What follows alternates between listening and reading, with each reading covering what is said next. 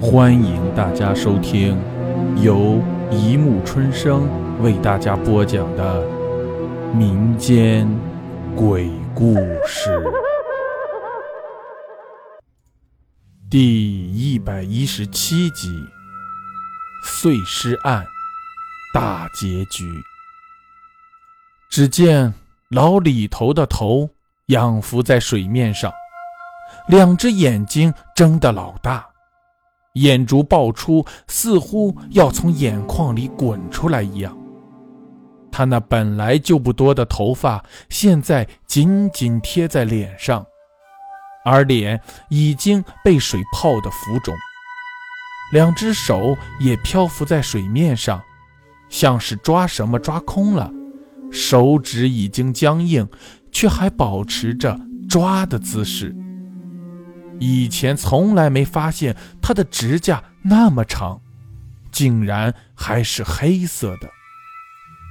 林林看见我突然跑出来，先是一惊，张嘴想要说什么，但转头看了看水塘里的尸体，最终还是沉默了。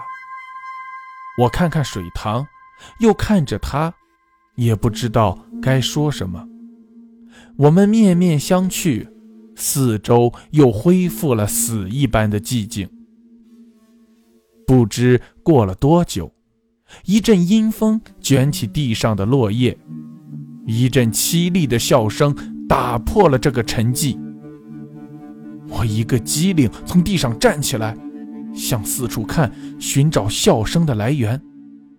可是哪里有半个人影？林林也被这突如其来的笑声吓到了。喊道：“是谁？是谁在装神弄鬼？有本事出来！”他的喊声很大，震得我耳朵发麻。但我却知道，人越是害怕，声音才会越大。在这个人迹罕至的山坡上，旁边水塘里还有一具恐惧的尸体。突然听见如此凄厉的笑声，任谁也会害怕吧。可是，那凄厉的笑声并没有受琳琳的影响，刺耳的笑声反而越来越大，犹如尖刀划在玻璃上一样，让人听了有一种难言的感觉，又像是来自地狱的咆哮，令人毛骨悚然。又是一阵阴风吹过，我们身旁多出来一个人。满身血污，开口对琳琳说：“你看看我，还认识我吗？”这分明是吴老师的声音。琳琳听到这个声音，又看了一眼，然后一声尖叫之后，跌坐在地上，捂着眼睛，身体不住的发抖。那真的是吴老师，只是我看见。他的双脚没有落地，整个身体都是飘在那里的，就像当时我看见的张明一样。我发现自己并没有特别恐惧，反而有点高兴。吴老师终于出现了，也许真相马上就能大白。只听这时，吴老师又尖利地笑起来，还一边说。都是我杀的，都是我杀的。琳琳抬起头，瞪着吴老师，问：“我我舅舅是你杀的？”吴老师大笑道：“ 他该死，他该死呀！”琳琳还想说什么，但好像突然想起，吴老师之前就是被自己的舅舅杀的，又默默地低下头去。吴老师猛然转头瞪着我，说：“你不是一直想知道真相吗？我现在就告诉你真相。”他的声音虽然恐怖，但我一想到马上就能解开困扰我那么久的谜团了，又莫名的高兴。我天生好奇心重，如果不让我知道到底怎么回事，恐怕我这辈子都要睡不好了。这时，他已经缓缓开口，说：“你一直认为张明的死一定跟校长有关，却从没怀疑到我头上。其实，张明是我杀的。”我听了一愣，问道：“那那张明的眼珠呢？为什么他会去校长办公室去找他的眼珠？”吴老师呵呵一声冷笑，说：“你要是去校长办公室仔细找找，就会发现有很多眼珠。”我感到背上冷汗直冒，没有答话。他又接着说：“校长。”最爱收集人的眼珠，而且只放在办公室。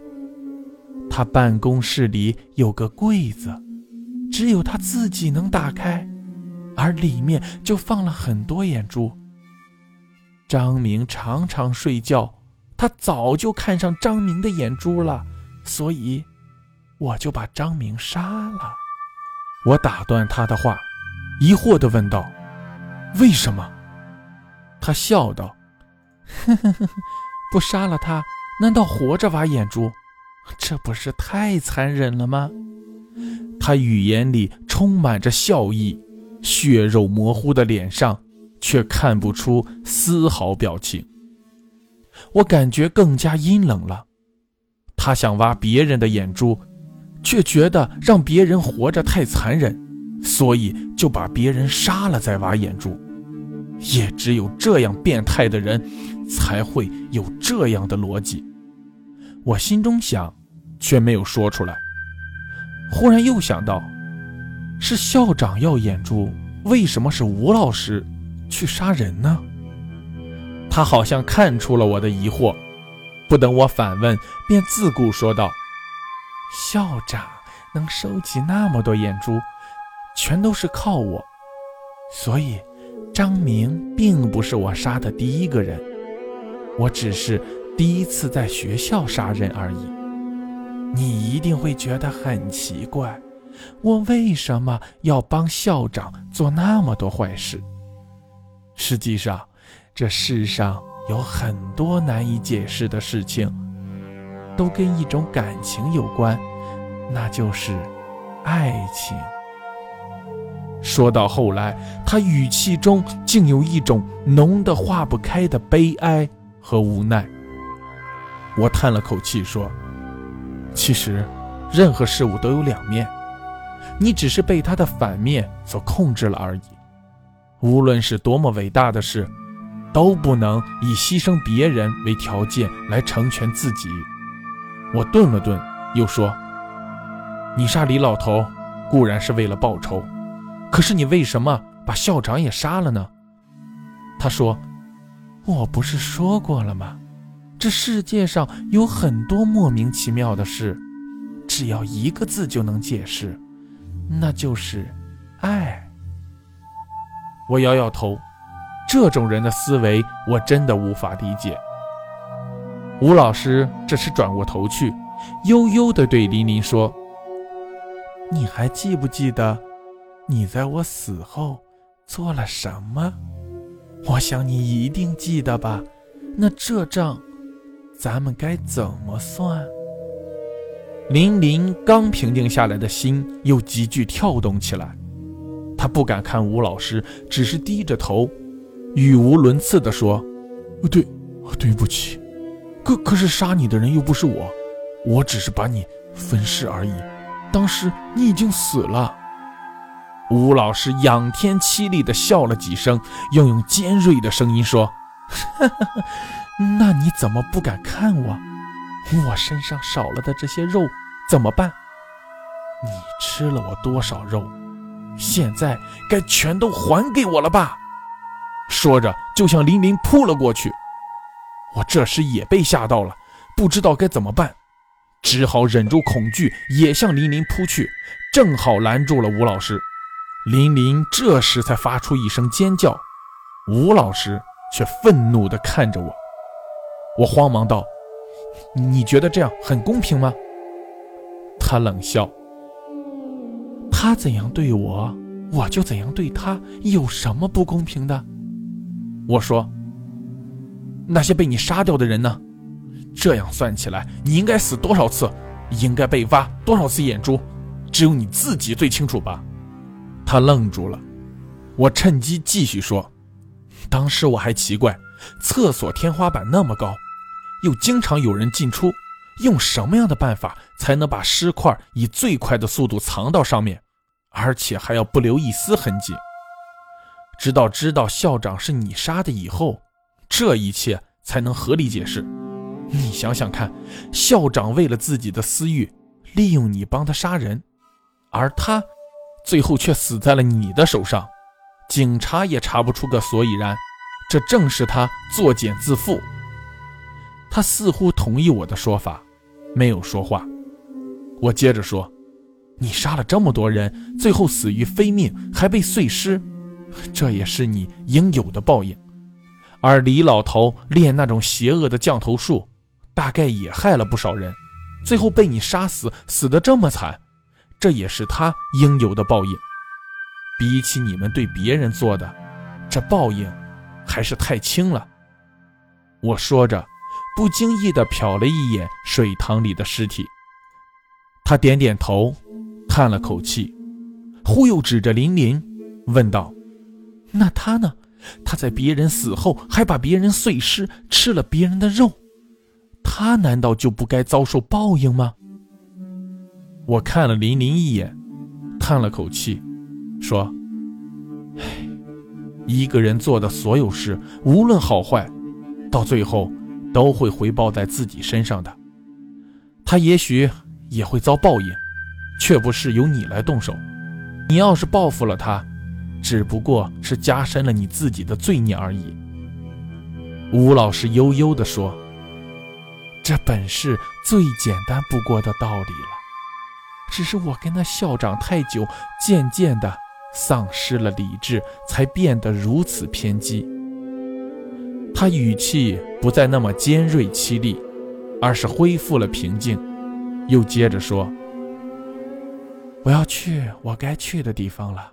你回去之后，把校长收藏的那些眼珠找出来，照上面的标签，拿去给死者的家属吧。他说完之后，又是一阵阴风，吹得我眼睛都无法睁开。等四周平静之后，吴老师已经不在了。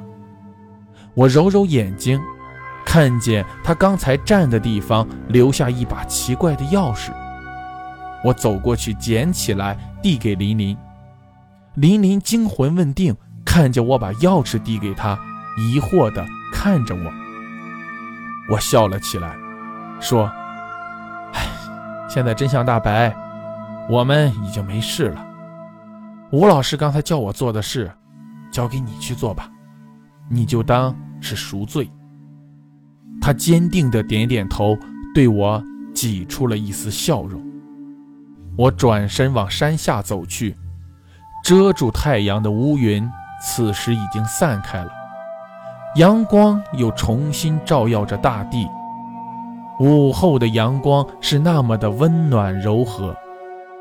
这世界上的很多事，不论有没有人出来管，毕竟还是有真理和公道存在的。好了，故事播讲完了。欢迎大家评论、转发、关注，谢谢收听。